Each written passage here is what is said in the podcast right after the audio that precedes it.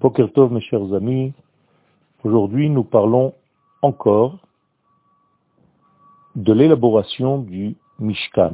Le Mishkan est le sanctuaire qu'Akadosh Baruch demande aux enfants d'Israël de construire afin de perpétrer le don de la Torah.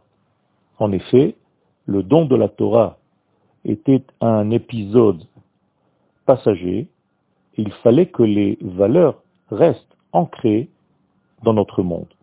Pour que ces valeurs restent véritablement d'une manière continuelle dans notre monde ici-bas, il fallait construire un sanctuaire qui en réalité fonctionne comme un élément qui capte l'émission perpétuelle du divin et les fait passer toutes ces émissions-là aux enfants d'Israël et par les enfants d'Israël au monde entier. Cependant, entre l'ordre d'élaborer ce Mishkan et la réalisation réelle de facto de ce Mishkan, il y a eu la faute du Vaudor. Rashi nous dit que cette faute a changé du tout au tout la vision générale prévue au départ. En effet, le temple devait servir à l'humanité tout entière et l'humanité devait être associée à l'élaboration de ce Mishkan. C'est pourquoi Kadosh Baruch demande au départ que tout homme, y compris ceux qui sont sortis d'Égypte avec les enfants d'Israël, sans faire partie du peuple d'Israël, fasse partie de ceux qui donnent la terouma pour construire le Mishkan. Après la faute du Vaudor, l'ordre se concentre seulement sur les enfants d'Israël, et nous comprenons par cela que c'est le Erevrav, c'est ce groupe d'hommes sortis d'Égypte qui a en fait fauté dans la faute du Vaudor et qui a attiré Israël avec lui. C'est pourquoi cette partie est écartée de ceux qui vont donner pour construire le temple, et le temple qui devait être un élément, un centre pour l'humanité tout entière, devient alors un centre que pour Israël, et c'est par le peuple d'Israël que la lumière rayonnera sur le monde entier. Il y a eu concentration de cette sainteté au sein même d'Israël.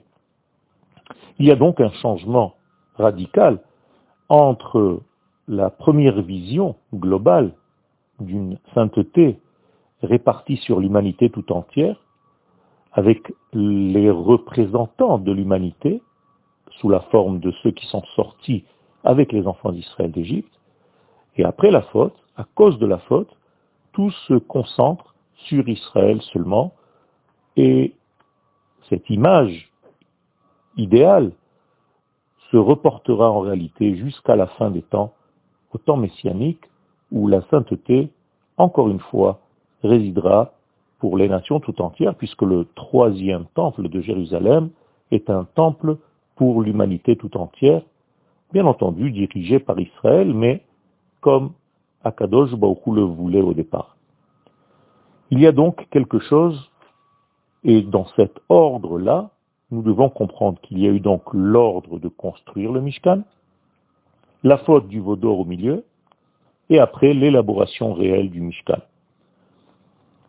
C'est pourquoi, au moment de l'élaboration réelle, la Torah répète tous les détails qui ont déjà été dits concernant la construction. Les mesures, les ustensiles, alors qu'on aurait pu écrire et les enfants d'Israël ont fait exactement ce que Dieu a dit. Nous comprenons donc, ce que j'ai dit tout à l'heure, qu'il y a eu des changements, et à cause de ces changements, la Torah est obligée de repréciser les choses. chaque fois que la Torah répète quelque chose, c'est qu'il y a eu quelque chose au milieu qui a changé la vision. En réalité, c'est la même situation, mais avec un angle de vision différent. Et dès que l'angle de vision change, il faut répéter les choses parce que le spectateur ne voit plus l'expérience de la même manière. Donc, il y a un décalage entre le premier ordre divin et la réalisation de cet ordre, puisqu'il y a eu faute du Vaudor au milieu, entre l'ordre divin et l'application de cet ordre-là. Et les choses, naturellement, se voient différemment après la faute. Il y a un décalage entre la volonté divine et ce que nous voyons ici en bas. Tout simplement parce que les yeux se bouchent. La faute n'est pas anodine.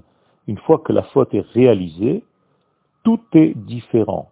En tout cas, dans notre regard, puisque notre regard se ferme en quelque sorte.